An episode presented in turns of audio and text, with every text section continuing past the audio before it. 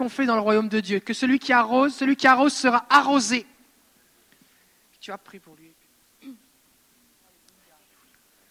Seigneur, merci pour cet homme de Dieu. Seigneur, merci. merci parce qu'il il a répondu un jour à ton appel. Et Seigneur, tu l'amènes toujours plus loin, encore plus loin. Seigneur, il a écrit, écrit un livre sur la saison, hein la saison, Seigneur. Et Seigneur, tu l'amènes dans une nouvelle saison de gloire, d'étirement. Et Seigneur, ça dépasse tout ce qu'il peut imaginer dans sa tête. Seigneur, tu vois son cœur, tu vois sa fidélité, son humilité. Seigneur, merci. Merci pour euh, les vastes territoires qui sont devant lui. Merci pour la moisson qui va engranger. Merci Seigneur, on reconnaît l'onction qu'il a sur lui. Et Seigneur, j'appelle plus, plus, plus encore plus. Seigneur, je prie qu'il puisse euh, explorer des domaines qu'il n'a pas encore explorés, dans le surnaturel, dans le prophétique, dans l'intercession, dans la guérison. Tout ce que tu en réserves pour lui, dans l'évangélisation, des paroles de connaissance. Seigneur, pour des gens dans la rue, des. Seigneur, tu les tires, tu l'amènes à un autre niveau. Merci parce qu'il prend son envol comme l'aigle. Et merci pour ceux qui vont le suivre, Seigneur. Merci pour euh, les oiseaux, les, gens qui vont le suivre, Seigneur, alors qu'il prend son envol. Seigneur, on bénit Céline et les enfants. Merci, Seigneur, pour cette femme de Dieu, cette femme de cœur, Seigneur. Merci pour les sacrifices qu'ils font, Seigneur, pour toi, en termes de vie familiale, en termes de finances. Merci, Seigneur, pour la récolte qui vient. Seigneur, je te prie, Seigneur, de déverser ton onction sur ces lignes, sur les enfants. Merci pour le pourvoi, Seigneur. Merci parce que, Seigneur, comme me dit ta parole, il y a, ceux qui sont au combat, il y a une, récolte, une moisson, mais il y en a aussi pour ceux qui gardent les bagages.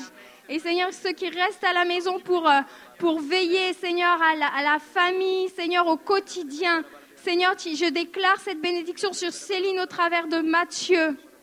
Merci, Seigneur. Merci pour ce que tu vas faire avec Céline, Seigneur.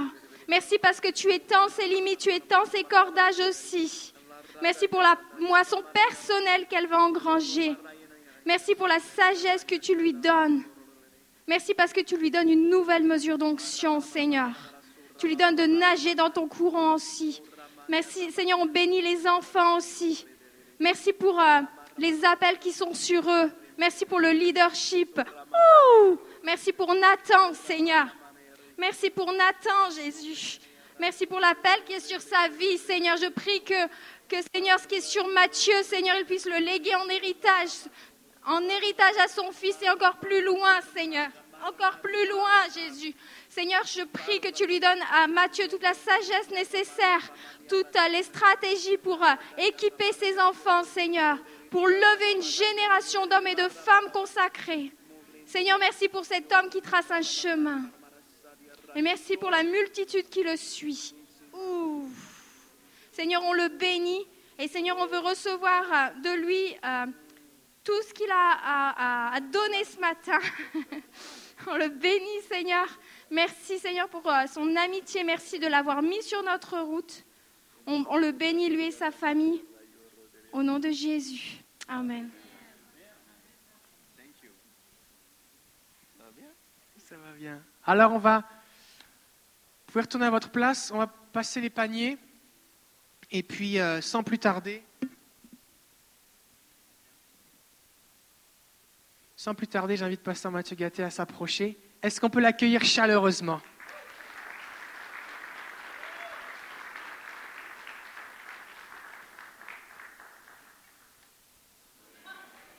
Il n'y a que moi qui suis béni dans cette église ou quoi?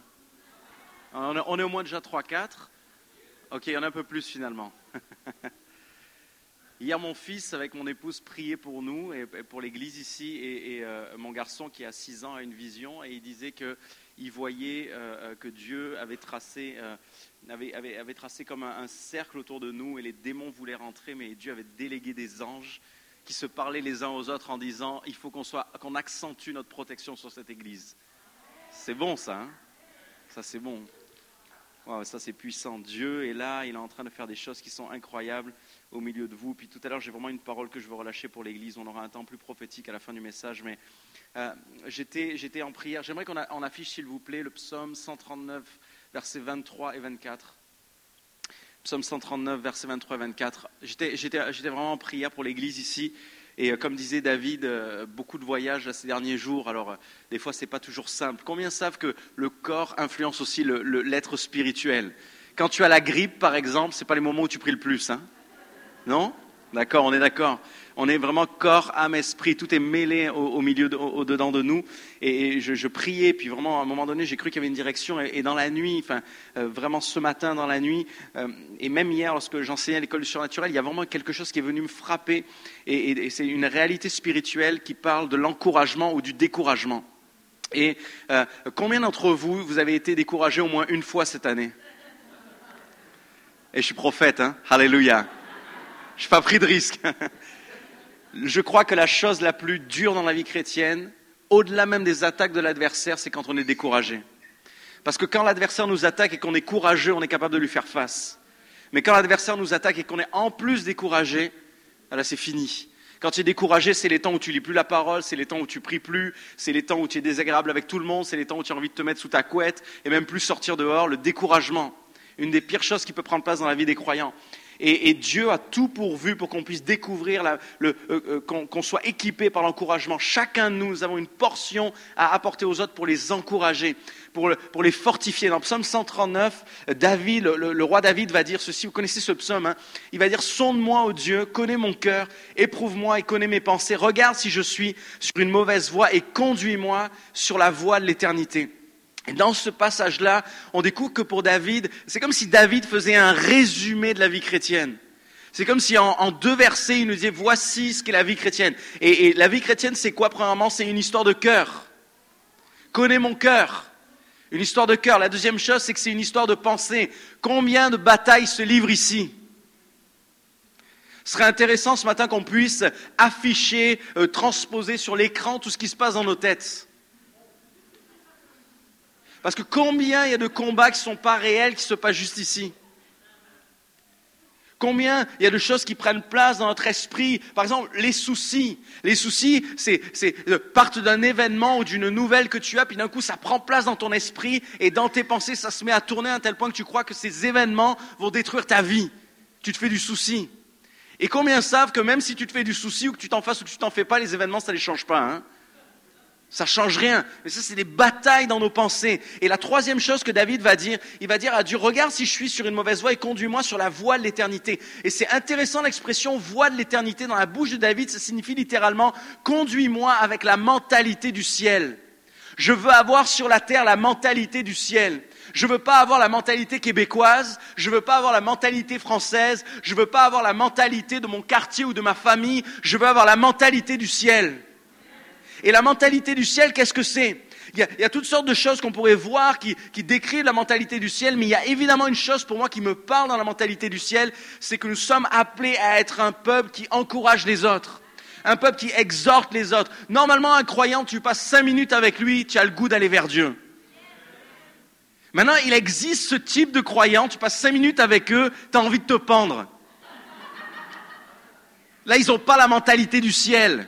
Il faut qu'il soit régénéré par la mentalité de Dieu. Mais Dieu veut qu'on ait la mentalité du ciel. On va dans le livre des actes, on va regarder juste un seul texte particulièrement ce matin, mais dans le livre des actes, au chapitre 11 et verset 19, on va parler d'une église qui s'appelle l'église d'Antioche. Euh, combien connaissent l'église d'Antioche?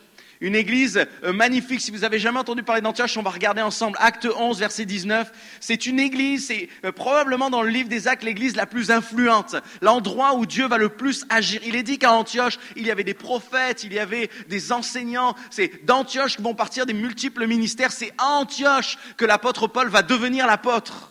Réellement. Et, on, va découvrir cette église euh, d'Antioche. Il est dit au verset 19, acte 11, 19, ceux qui avaient été dispersés par la persécution survenue à l'occasion d'Étienne allèrent jusqu'en Phénicie, dans l'île de Chypre, à Antioche, annonçant la parole seulement aux Juifs. Il y avait cependant parmi eux quelques hommes de Chypre et de Cyrène qui, étant venus à Antioche, s'adressèrent aussi aux Grecs. Ils leur annoncèrent la bonne nouvelle du Seigneur Jésus. La main du Seigneur était avec eux et un grand nombre de personnes crurent et se convertirent. Le bruit en parvint aux oreilles des membres de l'église de Jérusalem. Ils envoyèrent Barnabas jusqu'à Antioche. Lorsqu'il fut arrivé, qu'il eut vu la grâce de Dieu, il s'en réjouit et il les exhorta tous à rester d'un cœur ferme attaché au Seigneur, car c'était un homme de bien plein d'Esprit Saint et de foi, et une foule assez nombreuse se joignit au Seigneur. Quand en cinq versets il est dit que du monde se convertissait, deux fois en cinq versets, ça veut dire qu'il y avait vraiment du monde qui se convertissait c'est qu'il y avait vraiment une action de Dieu. C'était pas juste une église pour les chrétiens. C'était pas juste un club où on se fait du bien. C'était un endroit où il y avait une action de Dieu, mais il y avait aussi les gens qui étaient touchés, transformés, sauvés, établis, appelés et envoyés. Ça, c'est l'église que Dieu veut.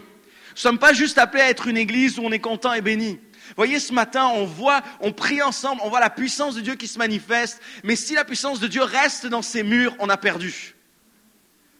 Par contre, si on prend cette puissance, cet encouragement pour sortir, et puis lorsque nous-mêmes on va faire face à un défi, ou lorsque je rentre à la maison et qu'il y a mon père ou ma mère ou ma sœur qui, elle-même peut-être a un problème de colonne, j'ai dit, ah ce matin j'ai vu ça à l'église, sais quoi, viens on va prier pour que les vis disparaissent.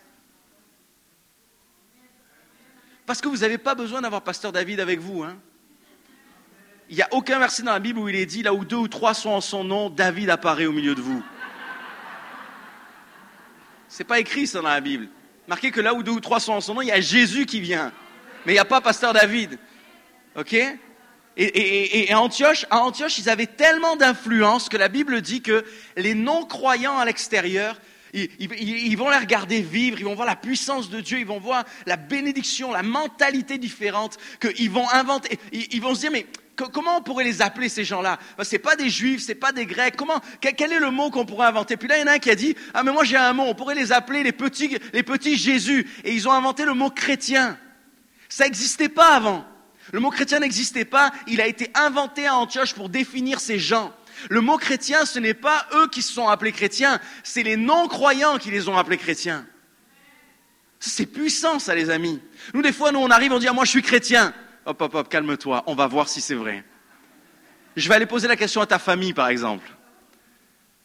C'est intéressant. Moi, moi, moi j'aime faire ça. Des fois, je mets un peu mal à l'aise les gens, mais euh, d'aller faire des sondages un peu. Ok, on va, poser des questions à tes enfants. Oh, toi, tu es un, papa chrétien. On va poser la question à tes enfants. Alléluia. Comment il se comporte à la maison, ton papa? Il est méchant. Ah, bon, il est moyen chrétien, alors on va prier pour lui. Comprenez?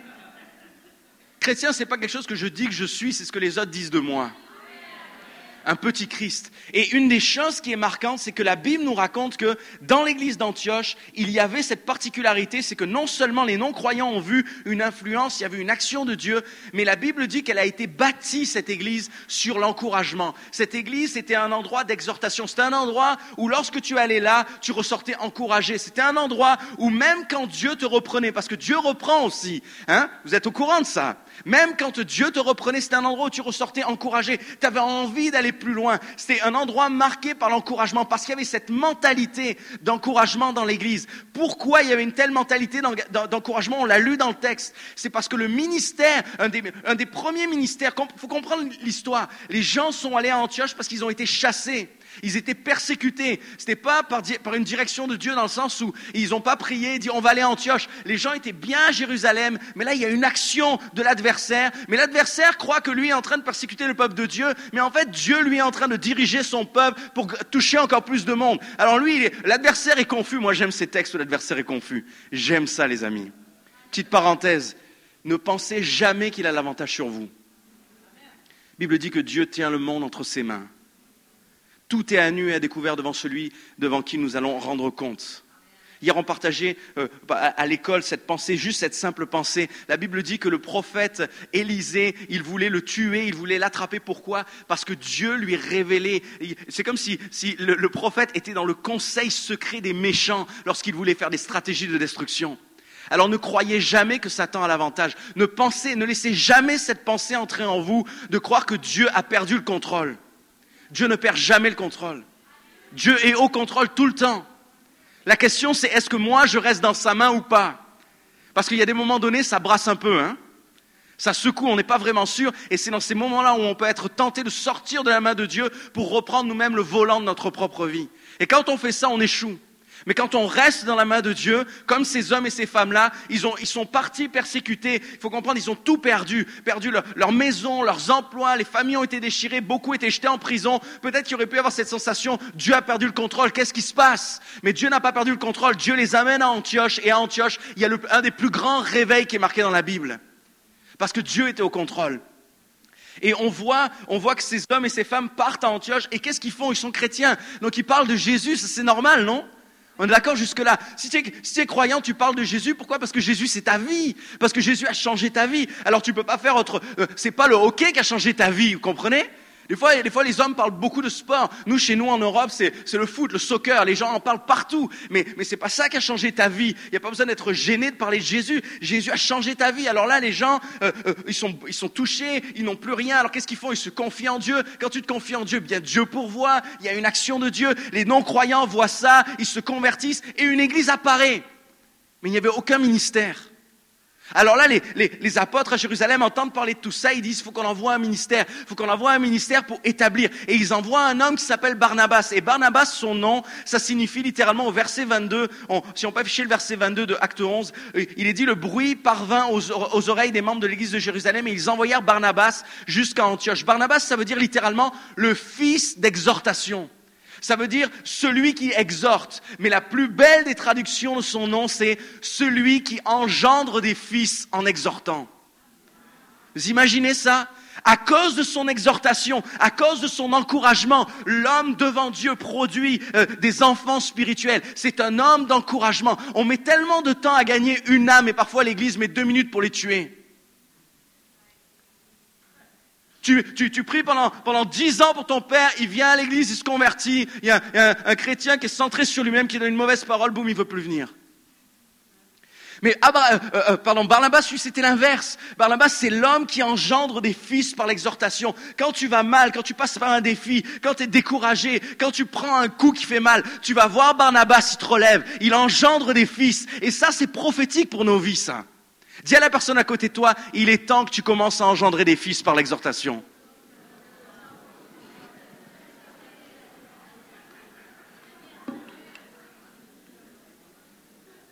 C'est la marque première de l'église d'Antioche, l'ADN de l'église d'Antioche, un endroit où tu es encouragé et exhorté. Cette église ici, est-ce que cette église veut être prophétique? Ok, est-ce que vous voulez être une église où le Saint-Esprit agit?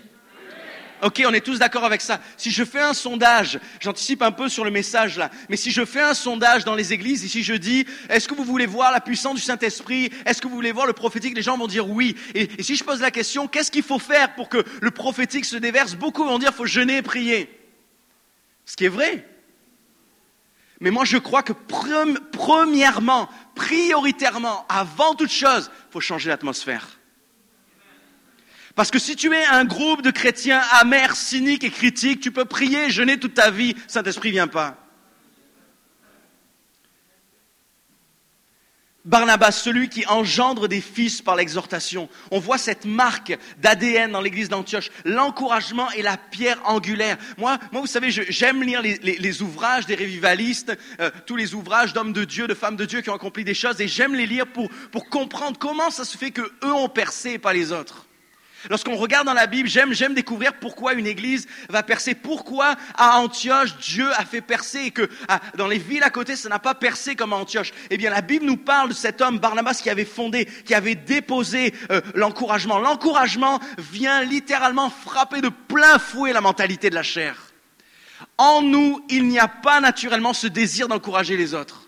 Si je prends deux enfants, on pourrait, on pourrait faire le, test. Je prends par exemple deux petites filles, ça marche bien chez les petites filles, mais chez, on remarque chez les gars aussi.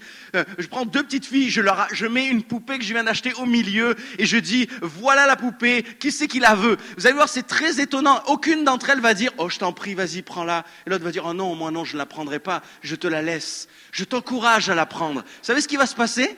Savez ce qui va se passer? Elles vont sauter sur la poupée, elles vont s'arracher les cheveux, se mordre, se griffer. Pourquoi? Parce que dans le cœur de l'homme, il n'y a pas d'encouragement. Chacun veut sa part. Je pourrais faire ça avec les, enfants et même Gafi. Moi, j'ai deux, enfants, un de 6 ans, un de 9 ans. Ils, sont comme ça. Ils, ils, pratiquent ce principe de vouloir le même jouet tout le temps au même moment. Combien de parents qui ont les mêmes? Ok, c'est pas qu'en France cette affaire. Ok, ok, ça va. Pourquoi? Parce que la mentalité de la chair, elle est concurrentielle. En nous, il y a une mentalité qui est fondée sur le moi. Moi, qu'est-ce qui est mon avantage à moi? Qu'est-ce que ça peut apporter à moi? Mon avantage, ma réussite. Mais la mentalité du ciel, elle est différente. Elle est basée sur le fait qu'est-ce que je peux apporter à l'autre? Jésus a dit, ce que tu veux que les gens fassent pour toi, fais-le pour eux. Donc, si tu veux recevoir beaucoup, d'abord sois dans une mentalité où tu donnes aux autres. Le prophétique, qu'est-ce que c'est Qu'est-ce que c'est Le prophétique, c'est apporter une parole de Dieu à quelqu'un afin que la personne soit bénie.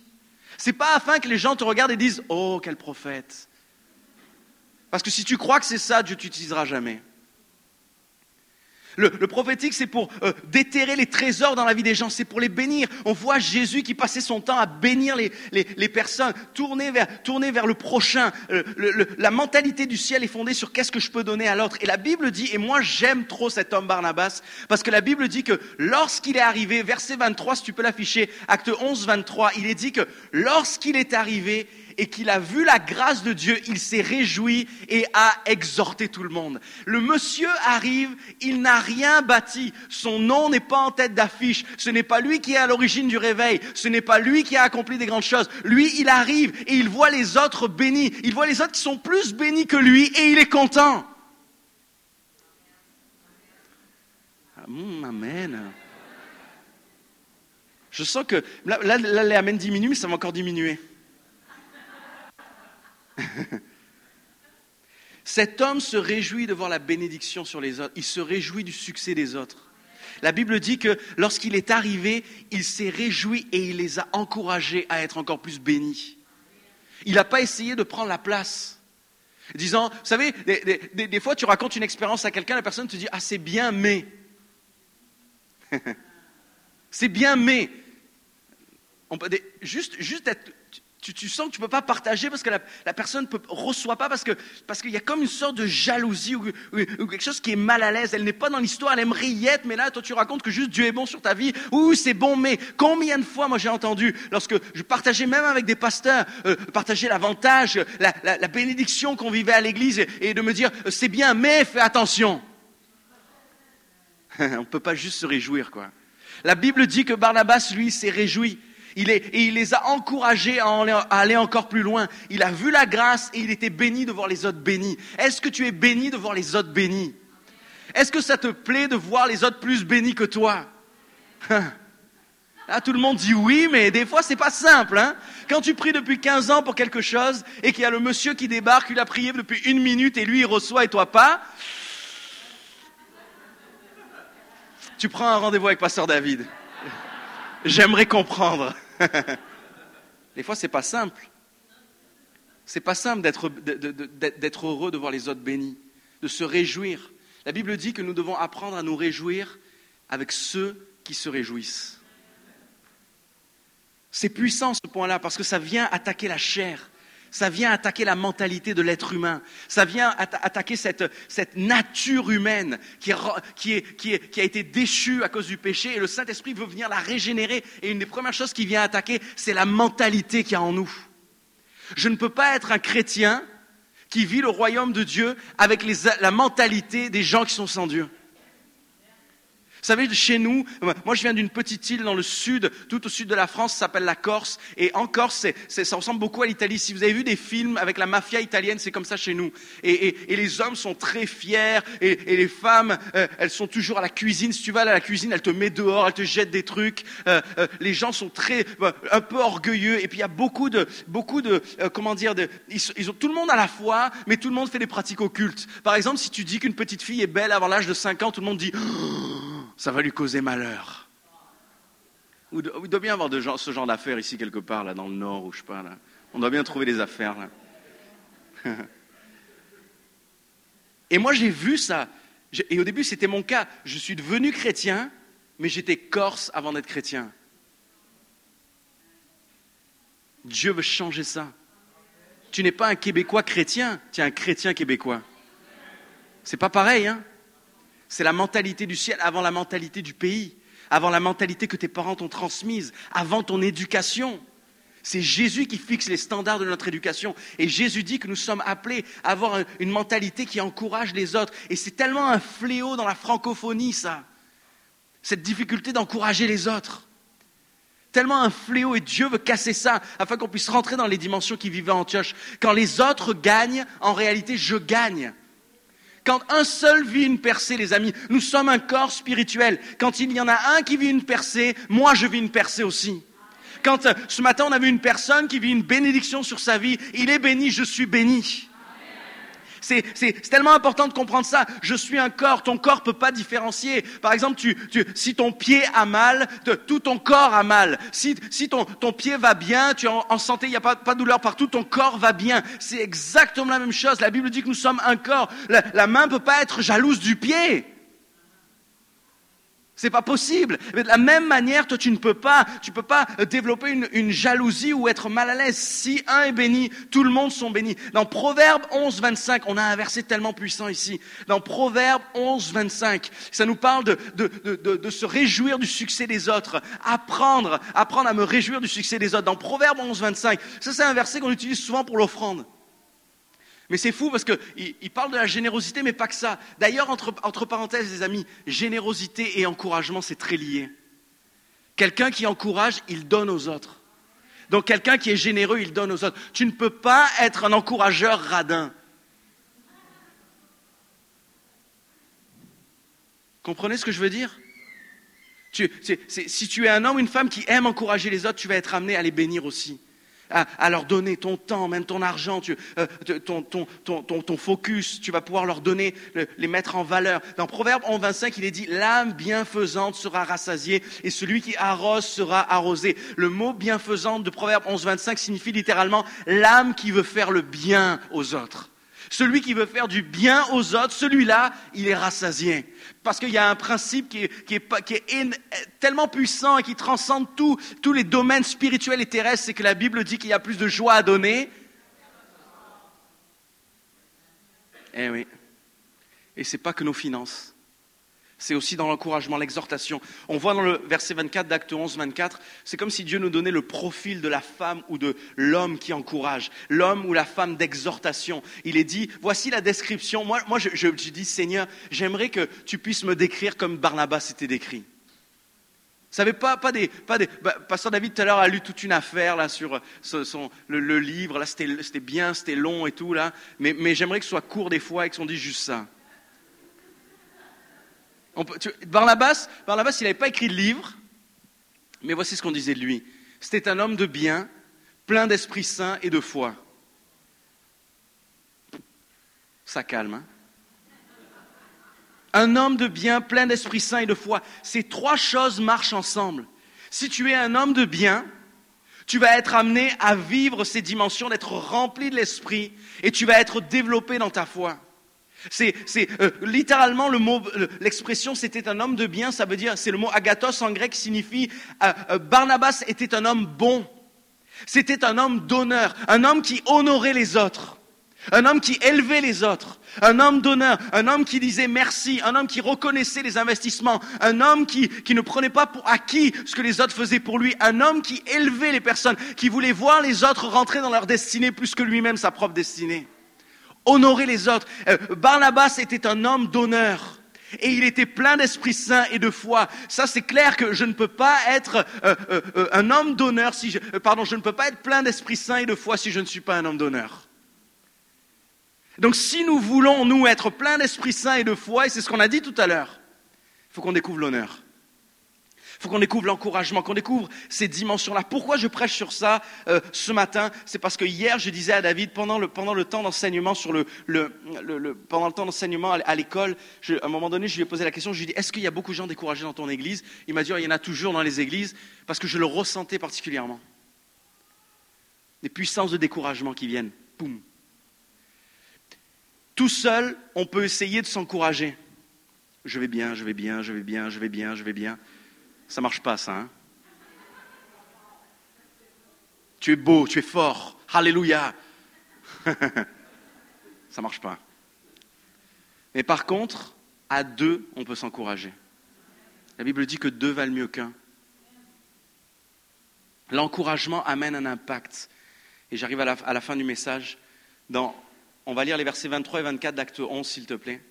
On va les afficher. Il est dit que lorsque Barnabas est arrivé, lorsqu'il fut arrivé et qu'il eut vu la grâce de Dieu, il s'est réjoui. Et il les a, exhortés tous à rester d'un cœur ferme, attaché au Seigneur. Parce que c'était un homme de bien, plein d'Esprit Saint et de foi, et une foule assez nombreuse se joignit au Seigneur. C'est toujours important de voir dans la Bible, lorsque vous voyez une conséquence qui prend place. Là, la conséquence, c'est une foule assez nombreuse s'est jointe. il faut toujours regarder les versets juste avant. C'est important de voir ça. Parce que si Dieu dit il y a eu une conséquence, c'est parce qu'il y a eu quelque chose qui a été mis en place. C'est comme si Dieu nous disait, voilà, voici, et j'aime vraiment pas ce mot-là, mais voici, entre guillemets, la méthode, ou en tout cas, voici comment faire pour voir une action de Dieu qui s'intensifie. Et, littéralement, la Bible met en lumière le fait que l'exhortation, il est dit que lorsqu'il est arrivé, il les a exhortés.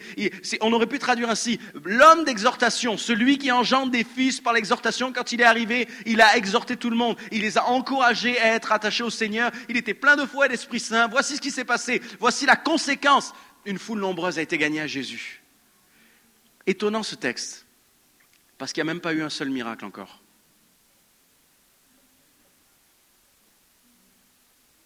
Les miracles, ils viennent après à Antioche. Ça veut dire quoi? Ça veut dire que Dieu est tellement puissant et tellement bon que si nous, on n'est juste pas des obstacles à lui, il va commencer à toucher les gens. Le problème, ce n'est pas Dieu. Hein. Le problème, c'est nous. Le problème, c'est que souvent, on est une opposition à ce que Dieu veut faire. Mais lorsque je décide de donner aux autres, je deviens comme un canal utilisable directement. La raison pour laquelle l'action du Saint-Esprit n'a pas cessé à Antioche et elle s'est multipliée, ça a commencé par un petit nombre, puis ils ont gagné un nombre plus, grand. Et la Bible dit encore à ce moment-là, une foule nombreuse s'est joignée. Moi, j'aime la Bible. Une foule assez nombreuse s'est joignée. Se, se joignit. Ça veut dire qu'il y avait du monde, quoi. Il y avait du monde. Ce n'était pas une ou deux personnes qui lèvent la main à l'appel. C'était des foules qui se joignaient. C'était des foules. Et, pourquoi, ça ne cessait de, de s'accentuer, de se multiplier? Parce que la Bible dit qu'il y avait de l'exhortation dans la place. Alors on doit comprendre une chose. Le mot exhortation en grec, c'est parakaleo. Je sais qu'il est midi, vous avez faim, mais c'est important de comprendre ça.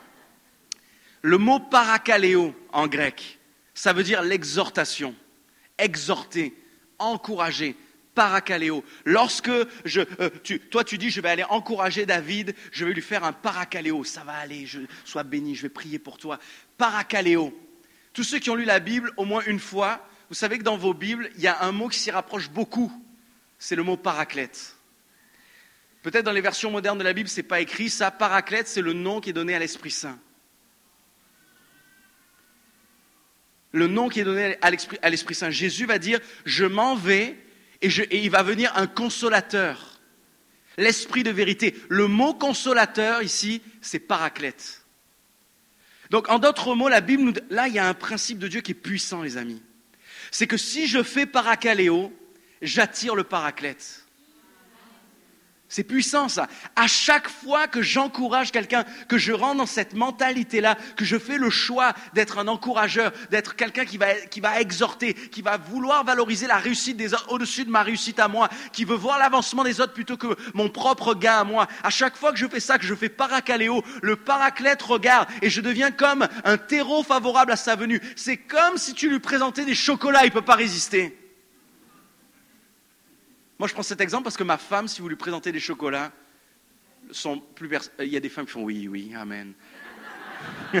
je, vois ça. Quand tu lui présentes des chocolats, plus rien n'existe. Oh, le chocolat, alléluia. Moi, c'est un peu pareil avec la poutine. Hein. Amen.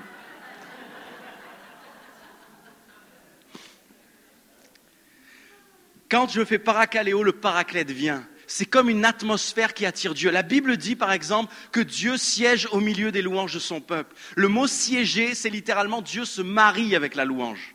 Dieu, Dieu tombe en amour avec la louange. C'est une déclaration d'amour, la louange, qui est tellement forte que Dieu ne peut pas résister.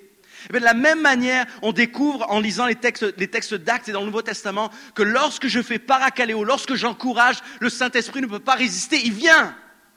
Il est attiré. Pourquoi? Parce que c'est sa nature, c'est ce qu'il est. Je deviens compatible. Pour, vous savez, des fois, lorsqu'on on, passe par une opération, on, nous demande notre groupe sanguin pour voir si on est compatible. On ne peut pas tout mettre n'importe quoi dedans. Si tu dis, moi, c'est pas grave, je prends tout, ça va mal aller pour toi. Hein tu, tu, tu, prends, pas tout, là. oh, je suis généreux, moi, je prends tout. Alléluia. Mais non, ça marche pas. Hein. Mais, mais tu dois être compatible. Le Saint-Esprit, lorsqu'il vient, il vient dans une église, il vient ce matin, il passe dans les rangs.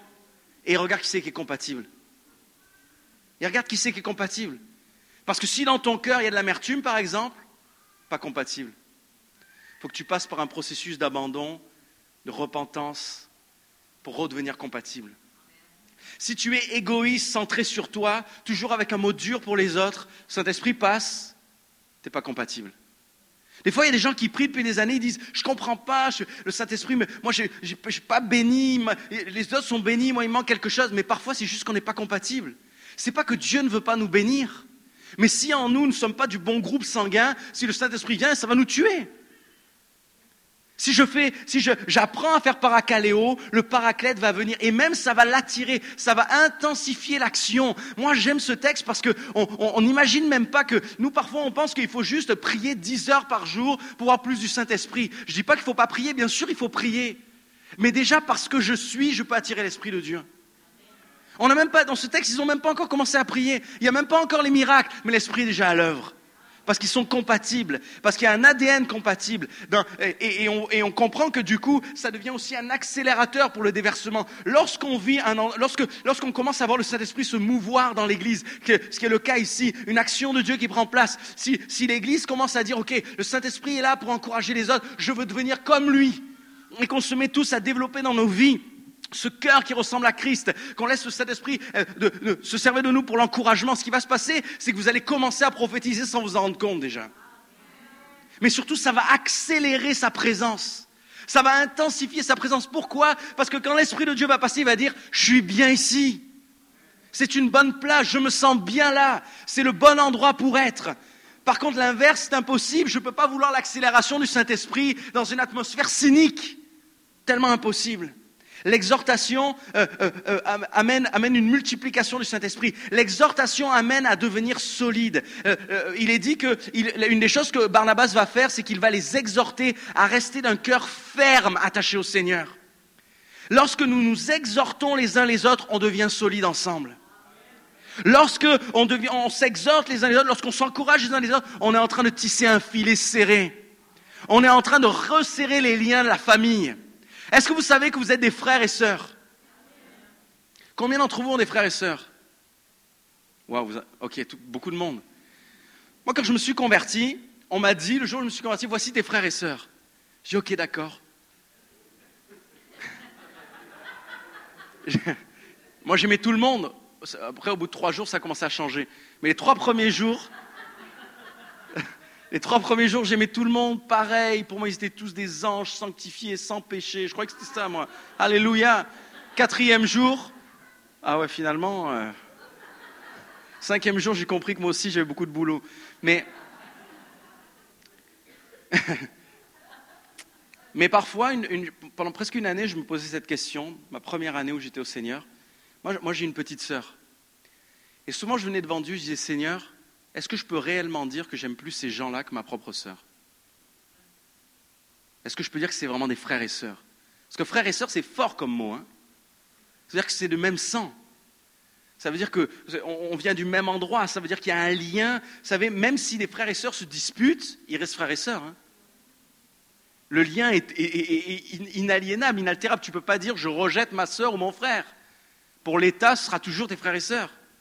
Eh de la même manière, lorsqu'on devient l'Église, Dieu veut qu'on soit des frères et sœurs. Et comment tisser un lien? Comment se rapprocher les uns des autres? Comment développer une unité plus forte? C'est en s'encourageant. L'exhortation fait monter le niveau d'unité dans un endroit. L'exhortation amène à devenir solide. C'est une protection. Là, je vous partage pour moi un des versets, probablement le verset de, de ces cinq dernières années pour moi qui est la plus grande découverte. Ce n'est pas un verset sur la prière ni sur le jeûne ni sur le Saint-Esprit, ni sur les miracles.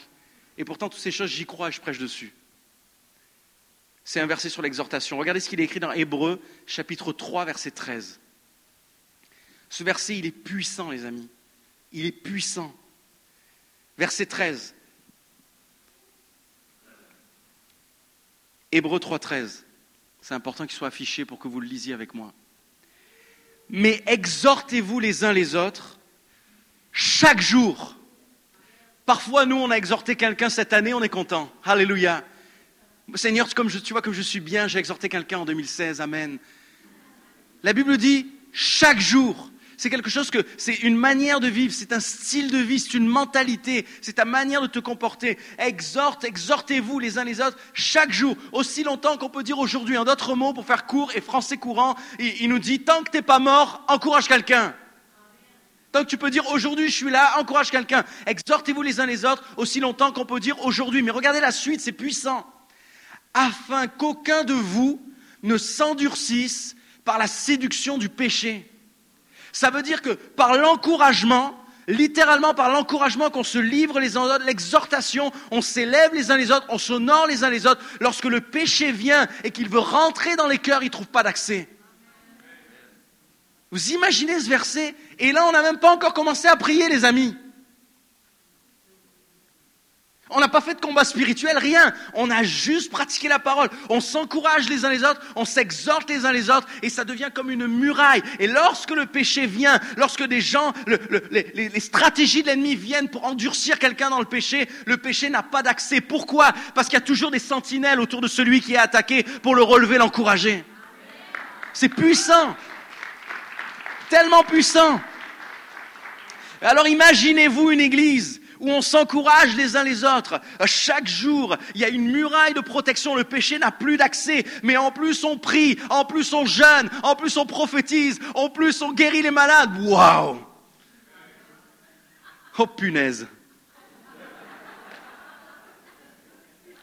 Je dis ça, je vous vois là. Alléluia. C'est une protection.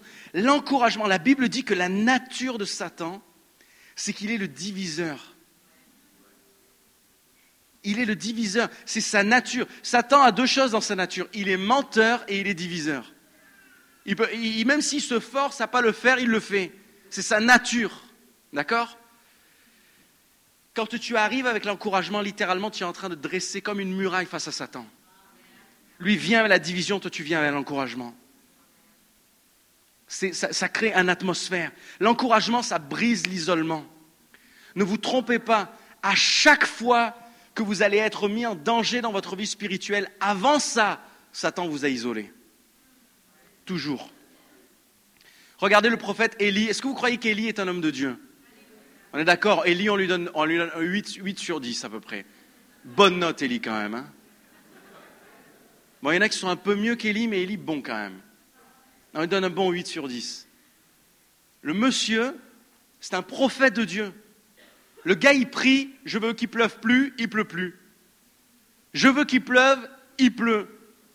Bon, vous, ça vous, ça, vous impressionne pas? Euh, Moi, j'en suis pas encore à ce niveau. Hein.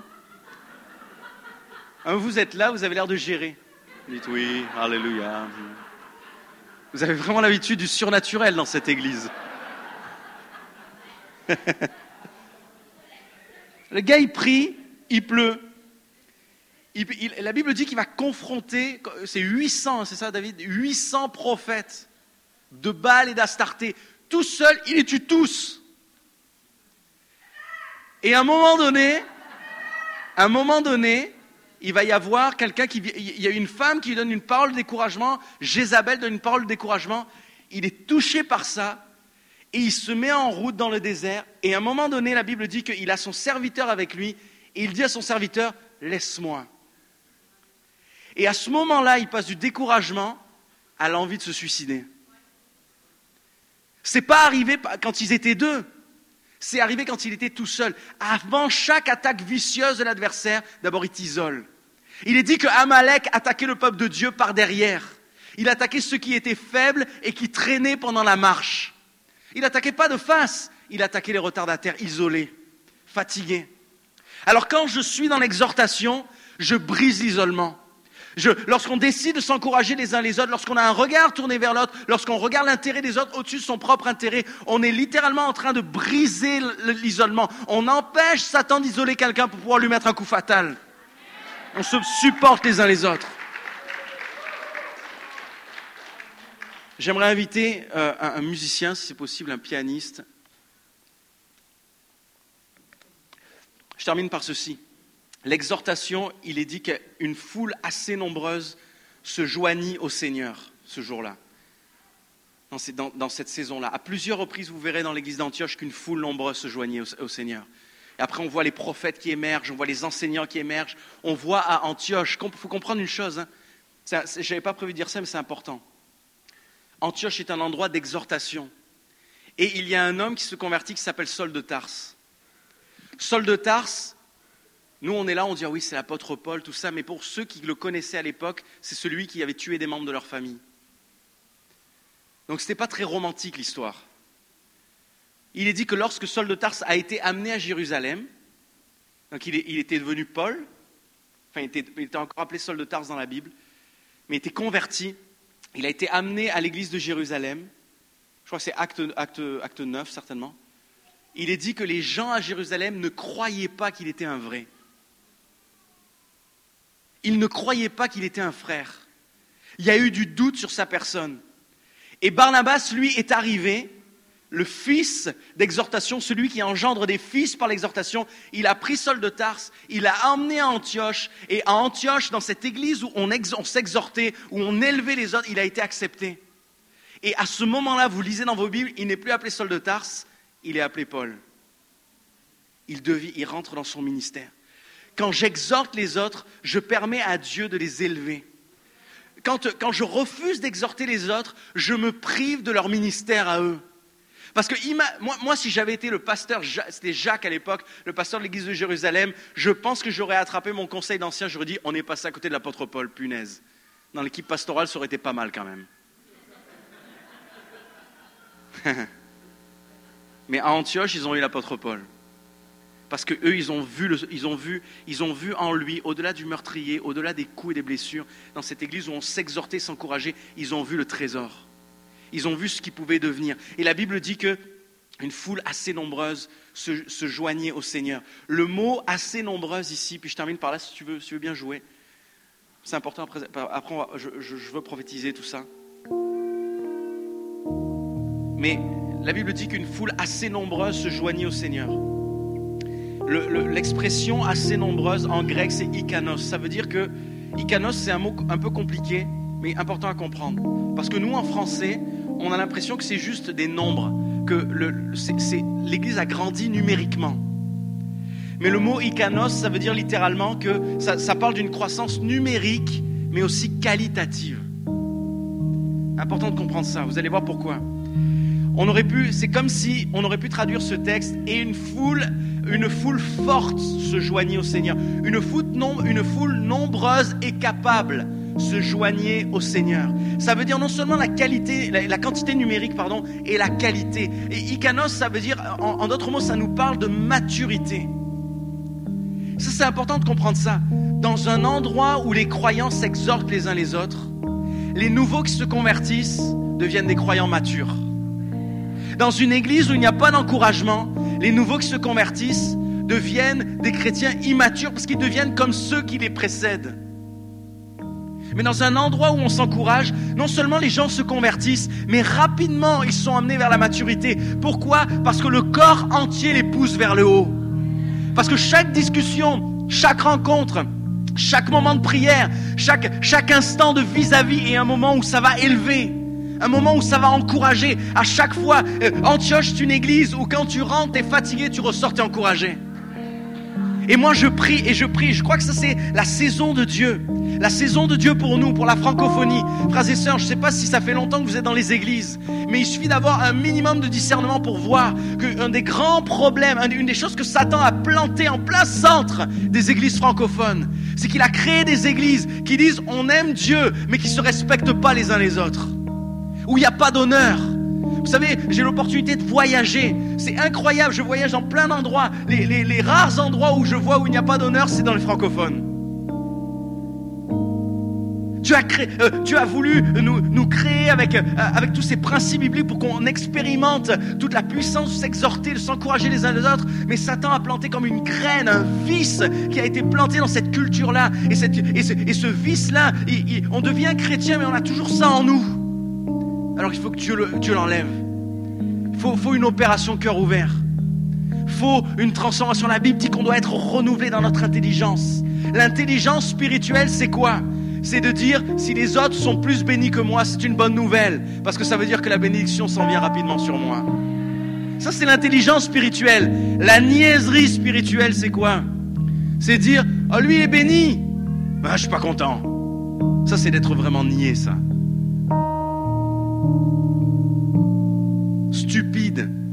Dans la Bible, il y a même des endroits où la Bible, quand vous regardez les traductions bibliques, ils ont mis des mots gentils, mais des fois, il marqué par exemple les prophètes, tu es un imbécile, tu es un idiot. Mais des fois, on se comporte comme des imbéciles. Parce qu'on pense qu'en cherchant notre bénédiction à nous, on va plus vite obtenir la bénédiction. Alors que la Bible dit l'inverse. Elle dit c'est quand tu bénis les autres que toi-même tu es béni. L'âme bienfaisante, elle est rassasiée. Celui qui arrose, il est arrosé. Et là, on ne parle pas que des finances, les amis. On parle d'une attitude, d'une manière de vivre. Et quand je fais ça, je, produis des chrétiens icanos. Les hommes et les femmes à qui je, que, je côtoie, non seulement ils viennent à Jésus, mais en plus, c'est des hommes et des femmes qui sont matures, ils sont solides, ils connaissent rien à la Bible, mais ils ont compris déjà une chose, c'est que le peuple de Dieu, c'est un endroit où on s'élève les uns les autres un endroit où personne n'est rabaissé. Je dis au nom de Jésus l'époque où les gens venaient en tremblant à l'église parce qu'ils pensaient qu'on allait les rabaisser, leur faire du mal, les exposer publiquement. Cette saison-là, elle est finie. Elle est finie. Hmm.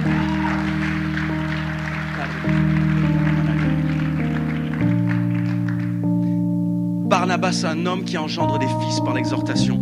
Moi, j'ai envie qu'on me change mon nom. Je m'appelle Mathieu, j'ai envie qu'on m'appelle Barnabas maintenant. Je vais aller voir si c'est possible à l'état civil. Celui qui engendre des fils, quoique ma femme, elle aimerait pas quand même ce prénom, je pense. Barnabas, c'est. Celui qui engendre des fils par l'exhortation. Vous imaginez ça, vous? Puis on voit qu'il n'y a pas de percée. Mais Dieu dit, si tu commences à être un, vecteur d'encouragement, tu vas commencer à engendrer des fils, tu vas commencer à engendrer des filles. Le Saint-Esprit va venir. Ici, le Saint-Esprit vient, les amis. Mais si on augmente le niveau d'encouragement, le, niveau, c'est pas une révélation que je dis, si tu augmentes le niveau d'encouragement, tu diminues le niveau de découragement. Même un enfant, il comprend ça. Si on augmente le niveau d'encouragement, le découragement va diminuer. Et même quand tu es frappé par le découragement, ça dure moins longtemps, parce qu'il y a toujours des gens pour te soutenir. Et quand il y a quelqu'un qui tombe à terre, il y a toujours quelqu'un pour le soulever. Le paraclète, ça veut dire littéralement celui qui se tient à côté d'eux. Viens David, on va faire un exemple. Mais je monte sur un escalier parce que c'est trop grand. Reste en bas. Vous avez vu, sur une marche, on a même taille. Alléluia. Le mot paraclète, ça veut dire littéralement ça celui qui se tient à côté d'eux et qui soulève.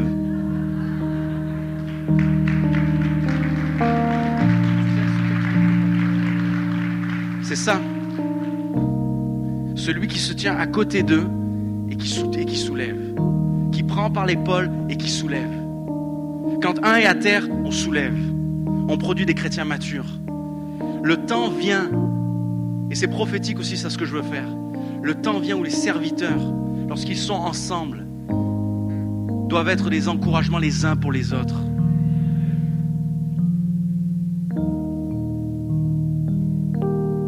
Combien de fois les pasteurs ont été des exemples tellement mauvais d'encouragement? J'ai soif du réveil, vous savez pas comment. Lui, il le sait. Ça, c'est ma vie, ça. Mais si on veut que le réveil vienne, il va falloir changer l'atmosphère. Et ça commence par les leaders. Ça commence par les équipes de ministère. De manière très concrète, ça va être les équipes de ministère qui s'encouragent les uns les autres. C'est les leaders qui vont encourager les ministères. C'est les leaders qui vont encourager les gens qui travaillent avec eux. C'est les gens qui sont juste spectateurs le dimanche matin, qui vont juste prendre du temps pour aller encourager ceux qui ont fait la louange le matin. C'est d'aller juste prendre du temps pour encourager ceux qui ont donné du service pour les enfants. S'encourager les uns les autres. On change d'atmosphère. Ça devient un tourbillon d'encouragement, ça fait venir le Saint-Esprit, l'onction grandit, la puissance se manifeste. Écoutez bien ça, excusez-moi, mais je refuse d'être un homme rempli de puissance avec un cœur pourri. On veut la puissance, mais on veut un cœur qui honore Dieu aussi.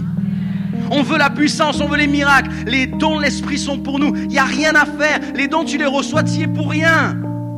Dons de l'esprit, c'est pour tous. Je veux les dons, mais je veux aussi que lorsque Dieu me voit, lorsqu'il nous regarde, il dise, là, il y a un enfant bien-aimé, là, il y a un fils, une fille euh, qui me plaît. Je ne peux pas résister, il m'attire. Pourquoi? Parce que c'est un homme d'exhortation, une femme d'encouragement. C'est cette saison-là dans laquelle Dieu veut nous introduire. J'aimerais qu'on puisse se lever tous ensemble. Et puis qu'on puisse fermer tous nos yeux.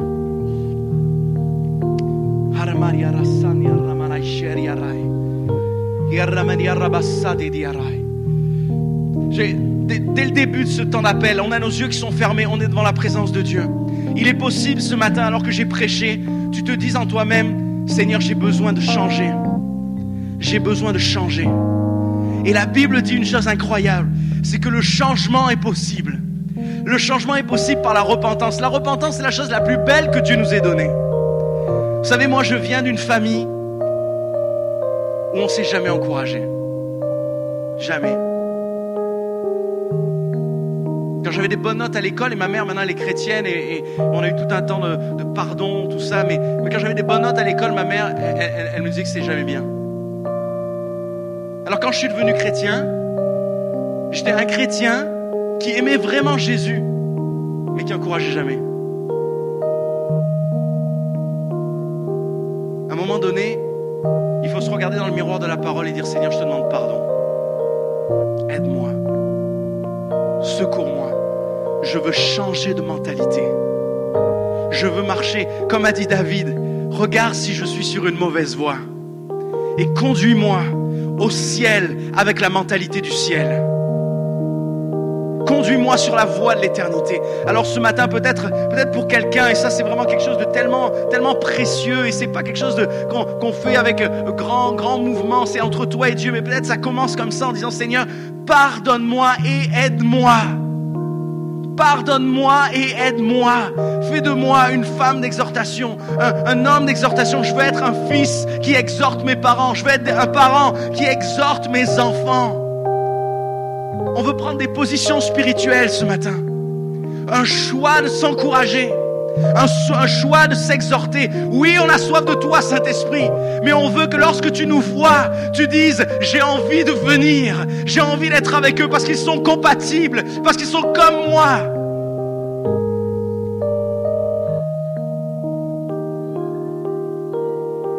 Seigneur, aide-moi, renouvelle mon intelligence, transforme mon cœur. Tu dis dans Jérémie, Seigneur, que tu es capable d'ôter le cœur de, pierre et de mettre en nous le cœur de chair. Je prie ce matin dans le nom de Jésus pour un temps de transplantation spirituelle, un temps de transformation, de régénération des pensées.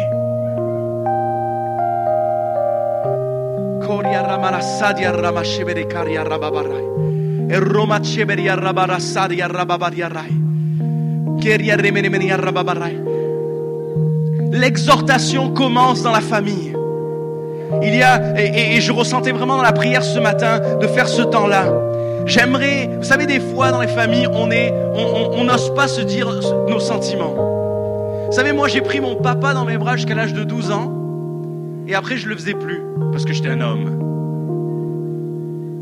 Et puis là maintenant, à partir de, depuis l'âge de 30 ans, je recommence à le faire. Parce que j'ai dit, c'est quoi ces bêtises? La vie c'est trop court. Ça commence dans les familles. Parfois, parfois on est capable d'encourager un chrétien à l'église ou quelqu'un qu'on ne connaît pas au travail, mais il n'y a pas d'exhortation entre le mari et l'épouse. Il n'y a pas d'exhortation entre les parents et les enfants. Il n'y a pas d'encouragement. Et ça commence à cet endroit-là. Alors juste pendant un instant, s'il y a des couples ici, s'il y a des époux et des épouses, prenez votre femme ou votre mari par la main ou même dans vos bras. Et commencez juste à lui dire des paroles d'exhortation. Dites-lui, tu, es, tu m'encourages, merci d'être là, tu me rends meilleur, tu me fortifies. Et si vous n'êtes pas en couple ce matin, si vous n'êtes pas en couple, euh, prenez un ami, prenez quelqu'un qui est là, peut-être quelqu'un qui est à, côté de vous. De toute façon, il y a au moins un frère, une sœur pas loin de vous. Prenez quelqu'un avec vous et commencez à l'encourager, à l'exhorter. Peut-être dites-lui aussi, pardonne-moi de ne pas avoir été là pour t'encourager. Peut-être que tu vas aller vers quelqu'un que tu sais que tu aurais dû encourager, mais tu ne l'as pas fait. Et alors que tu le fais, tu es en train de briser quelque chose. Alors qu'on est en train de le faire spirituellement. Peut-être ça semble rien et symbolique ce matin, mais on est en train de dire à la face de l'enfer, ici tu n'auras pas nos familles, ici tu n'auras pas cette église, ici tu n'auras pas d'accès, il n'y aura pas de division, parce que nous sommes un peuple qui s'encourage les uns les autres. Commence à encourager, et alors que tu vas encourager, tu vas te mettre à prophétiser même. Tu vas commencer à déclarer des merveilles de Dieu. Tu vas te mettre à prophétiser parce que lorsque tu encourages, tu es en train d'accélérer l'action de l'Esprit sur ta vie et ça emmène quelque chose. Si tu es avec un ami, commence à l'encourager. Si tu es venu avec une connaissance à l'église, encourage-le, encourage-la. Si tu es avec ta famille, prends ta famille, prends tes enfants, euh, encourage, encourage, exhorte, bénis. La Bible dit que notre bouche est appelée à bénir, non à maudire. Nous sommes appelés à bénir, alors commence à bénir dans ce lieu.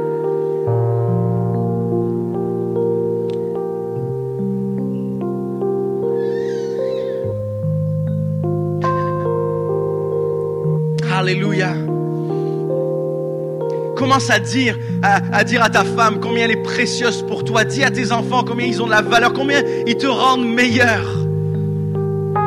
Dis à un ami merci d'exister, merci d'être là, merci, merci d'être là dans les moments difficiles, merci de prier pour moi, merci de faire partie de cette église parce que grâce à toi, je suis quelqu'un de meilleur.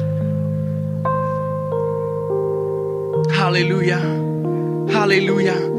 Certains d'entre vous, vous êtes en train de vous encourager, peut-être pour ça fait longtemps que vous l'avez pas fait, et alors que vous le faites, vous êtes en train de casser des cercles d'adversité qui ont commencé à prendre place.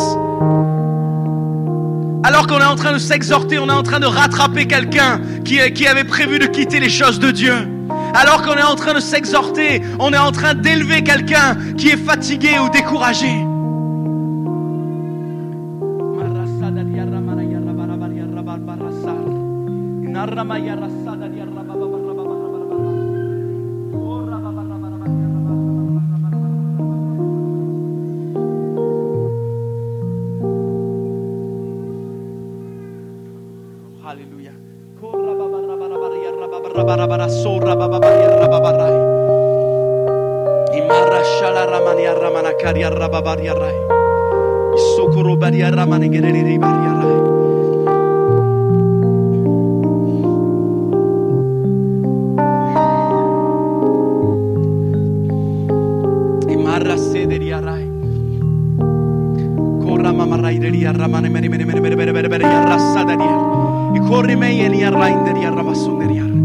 Saint-Esprit, remplis ce lieu, accentue ta présence dans ce lieu. Alors qu'il y a des hommes et des femmes qui sont en train de s'exhorter, viens accentuer ta présence dans ce lieu. Viens accentuer ta présence dans ce lieu. Nous sommes en train de nous ajuster avec le cœur du Père. Nous sommes en train de nous aligner avec le Saint-Esprit. Nous sommes en train de nous aligner avec le cœur même de Dieu.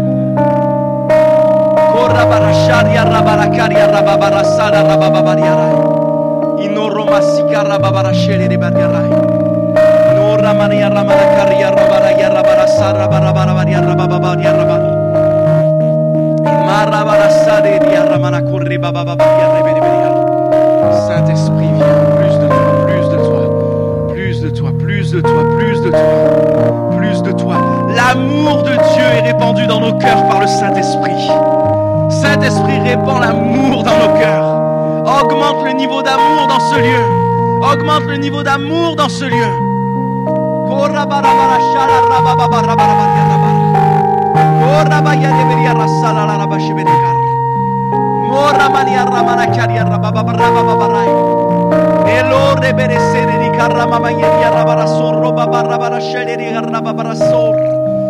Saint-Esprit, augmente le niveau d'amour.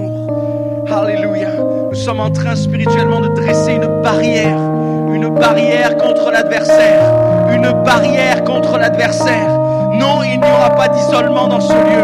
Je, je, je déclare qu'il n'y aura pas de familles qui vont éclater parce qu'il y a des hommes et des femmes, des maris et des épouses qui vont se tenir ensemble et s'encourager mutuellement. Nous déclarons dans ce lieu qu'il n'y aura pas d'accès à l'ennemi, ni dans la division, ni dans la critique et dans le mensonge, parce qu'il y aura un peuple qui se tient solide. À cause de ce que nous faisons ce matin, je déclare, Seigneur, qu'il y aura, euh, euh, quand le, le péché va vouloir venir et endurcir quelqu'un, il y aura une muraille de protection, parce qu'il y aura des hommes et des femmes qui s'élèvent et qui s'aiment les uns les autres, qui s'encouragent les uns les autres.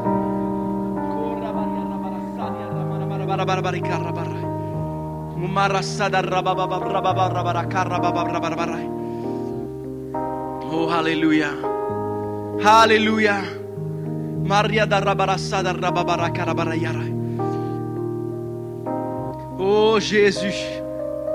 Kenya remene mene mene rababara rababara rababara.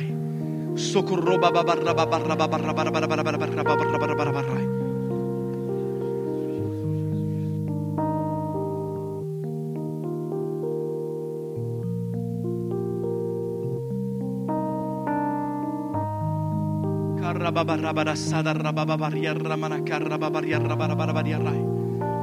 Corri mene bene bene bene bene corra mana sorra.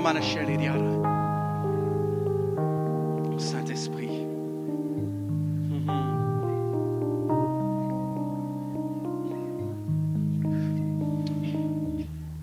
Marra sana ramana caria ramani arai. Alleluia. Itorro.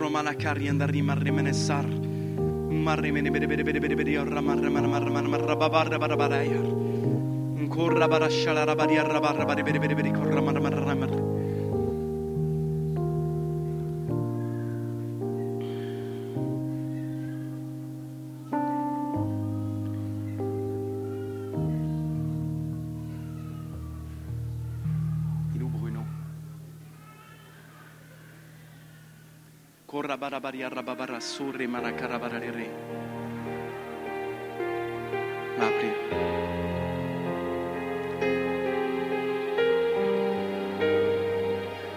J'aimerais que qu'on puisse rester vraiment dans la présence de Dieu là, qu'on perde pas le focus.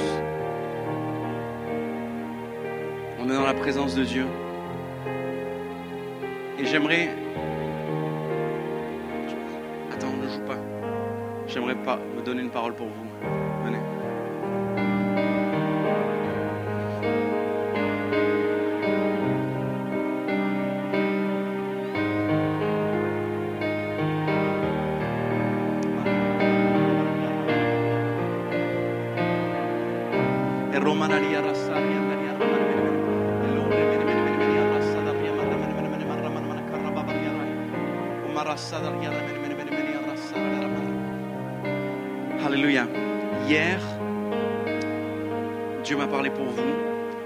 de vous dire ceci. Il y a eu des délais, il y a des délais en ce moment qui font penser que les promesses que Dieu vous a données sont comme repoussées ou comme si les choses n'avançaient pas assez vite. Dieu te dit, toi, sois patient. Sois patient. Ce qu'il a dit, il va le faire. Il va le faire.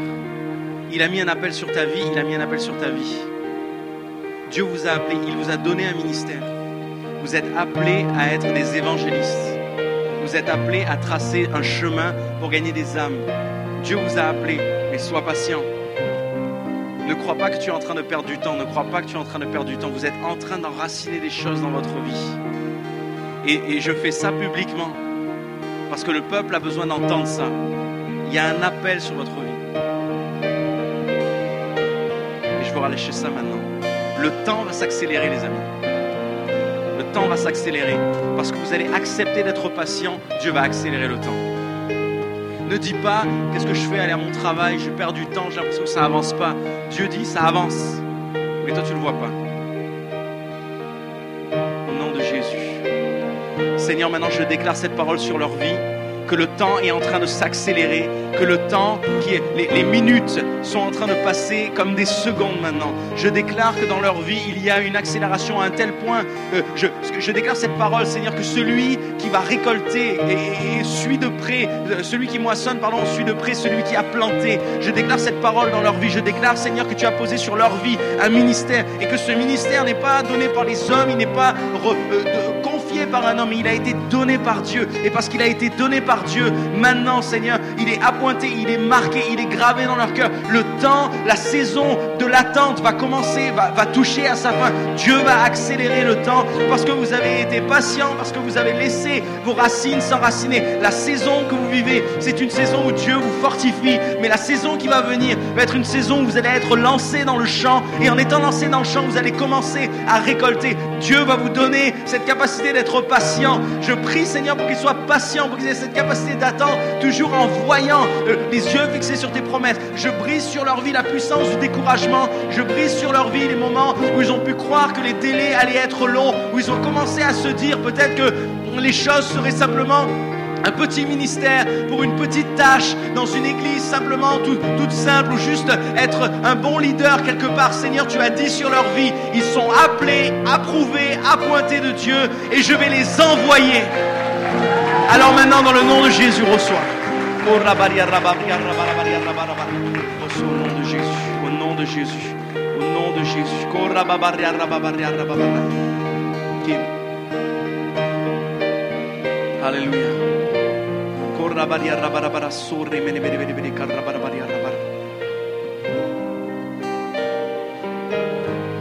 Lorsque Dieu te regarde, il rigole.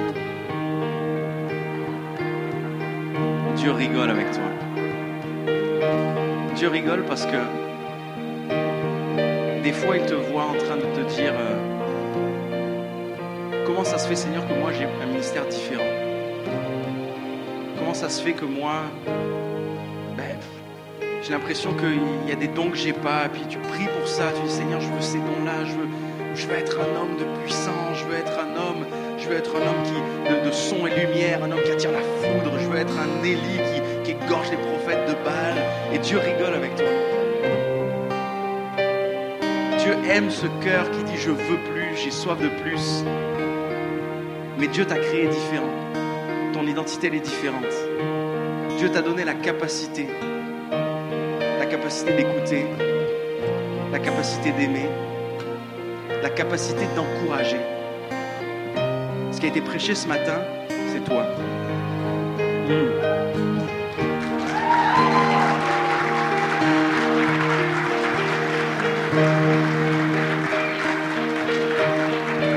Et parce que tu es un Barnabas, tu vas engendrer des fils par l'exhortation.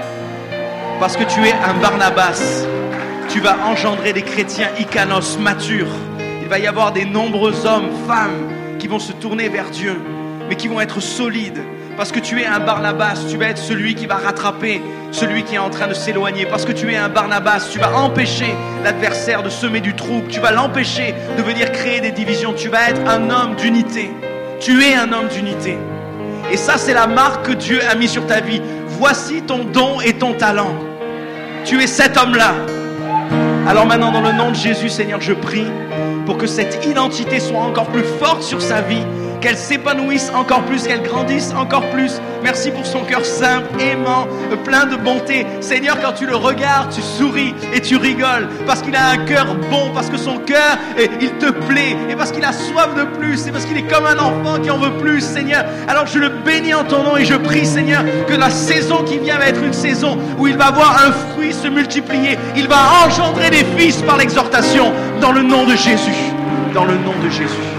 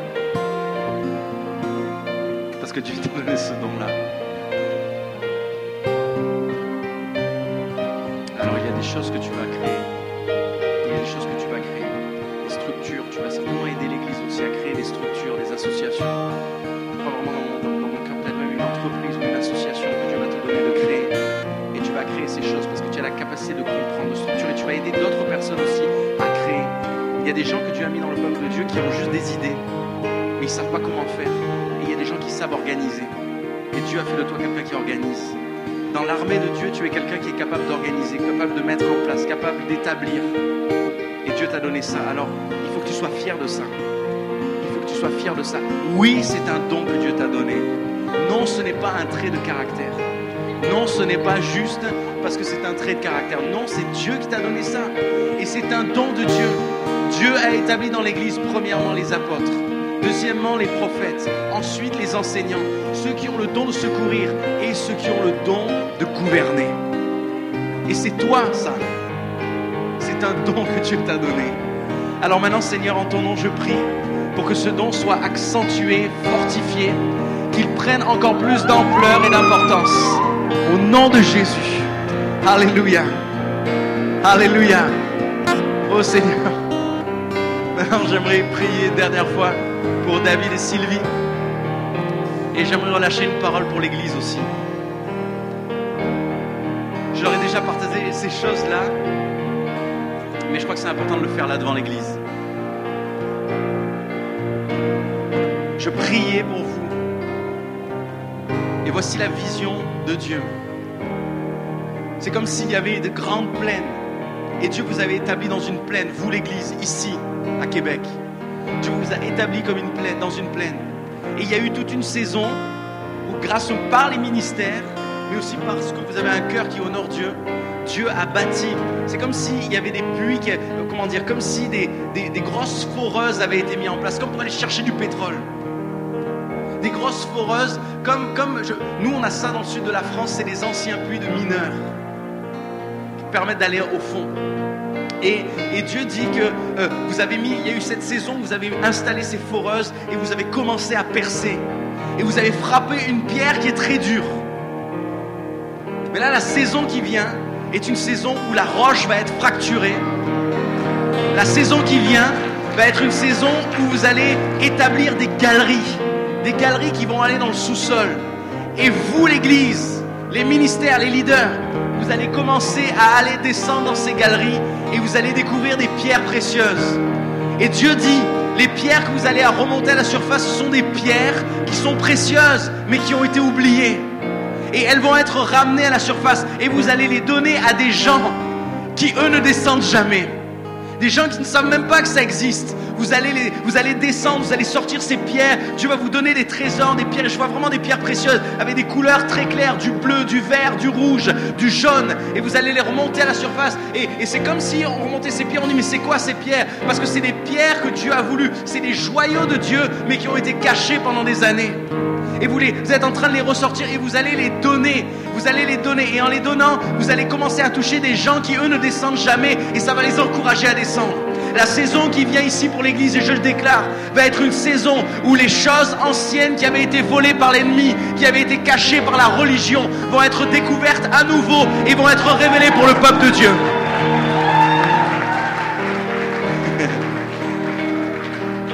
Et ça, vous savez ce que je vais vous dire, mais je vais le redire.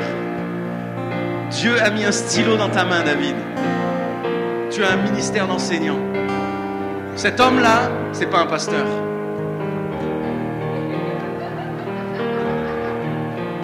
Si vous êtes là pour avoir un pasteur, allez voir Bruno.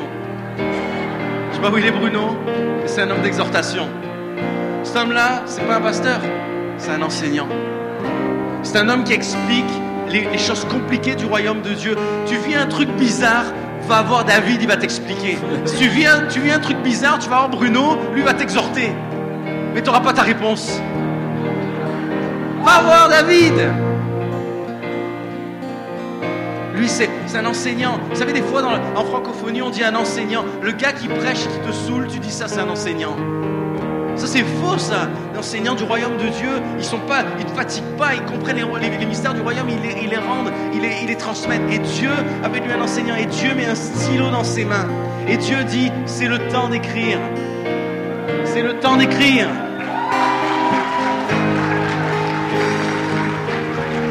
Dieu a mis un stylo dans les mains de David. Et David va écrire des livres qui vont expliquer les choses cachées du royaume de Dieu. Mais Dieu a pris un stylo et il l'a mis dans les mains de Sylvie aussi. Et Dieu dit, il va y avoir bien sûr une écriture en commun, des, des chapitres en commun. Mais Sylvie, tu vas écrire un livre. Tu vas écrire un livre qui va parler du combat spirituel, de l'intercession, tu vas écrire un livre qui va parler des puissances de Dieu. Et tu vas surtout écrire un livre qui va parler de comment une femme peut être aussi un guerrier dans la maison de Dieu. Ça va, ça va casser quelque chose. Parce qu'il y a eu des saisons dans l'église où les femmes étaient juste en retrait. Il y a, eu il y a beaucoup de femmes dans les églises qui pensent qu'elles ne sont pas qualifiées pour le combat, qui mettent leur mari en avant, qui elles sont juste là comme un rôle de soutien. Toi, tu vas écrire un livre qui va leur montrer qu'elles peuvent être non seulement offensives, mais qu'elles peuvent être des générales dans l'armée de Dieu, qu'elles peuvent être en avant sur les premières lignes, et ça va élever de nombreuses femmes.